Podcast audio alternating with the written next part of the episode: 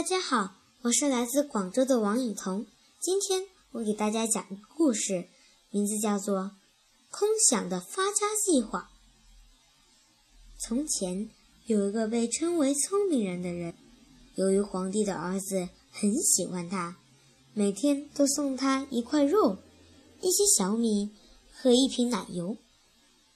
聪明人总是把肉和小米煮熟吃掉。而将奶油倒进一个挂在床顶小钩上的瓦罐里，因为当时奶油很缺，他舍不得吃。这天，聪明人躺在床上，一边看着头顶的瓦罐，一边想：奶油很快就装满一罐子了，真叫人高兴！我要把奶油卖掉，买几只母鸡。母鸡生了蛋，孵出小鸡，小鸡很快就长大了。我再把小鸡卖掉，买一只母山羊。母山羊下了奶，我就做成奶油去卖。母山羊也会生小山羊的，会生出一群来。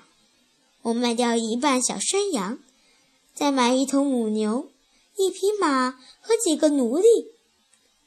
我的奴隶。会给我去田里干活，会给我织漂亮的衣服。我穿上漂亮的衣服，就去找一个世界上最富有的漂亮姑娘结婚。我将有一个儿子，儿子会带带给我欢乐的，因为他肯定像我一样聪明机智。当然，如果他干了蠢事的话，我就拿棍子教训他，像这样。想到这里，聪明人抓住一根棍子举起来，照着罐子打了一下，罐子顿时破了，里面的奶油慢慢的淌出来，正好流到聪明人的大脑袋瓜上。